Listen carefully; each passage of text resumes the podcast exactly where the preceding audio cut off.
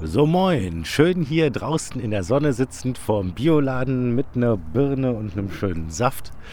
Ja, habe ich gerade das äh, Rätsel der 100 Jahre verschlossenen Falltüre gelüftet. ja, aber das ist jetzt nur eine kleine Zwischeninformation, dass ihr nicht äh, denkt, ich habe euch irgendwie vergessen und werde euch jetzt nicht erzählen, wie es weitergeht. Ihr werdet ja auf jeden Fall das Video dann sehen auf meinem YouTube-Kanal, den ihr über meine Webseite timvonlindenau.de erreicht.